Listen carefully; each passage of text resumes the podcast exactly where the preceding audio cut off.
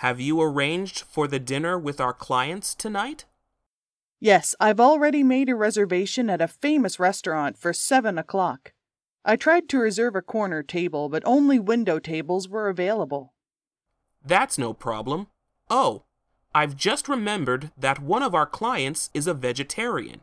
Can you call back to the restaurant and confirm the menu? Sure, but I think it should be fine.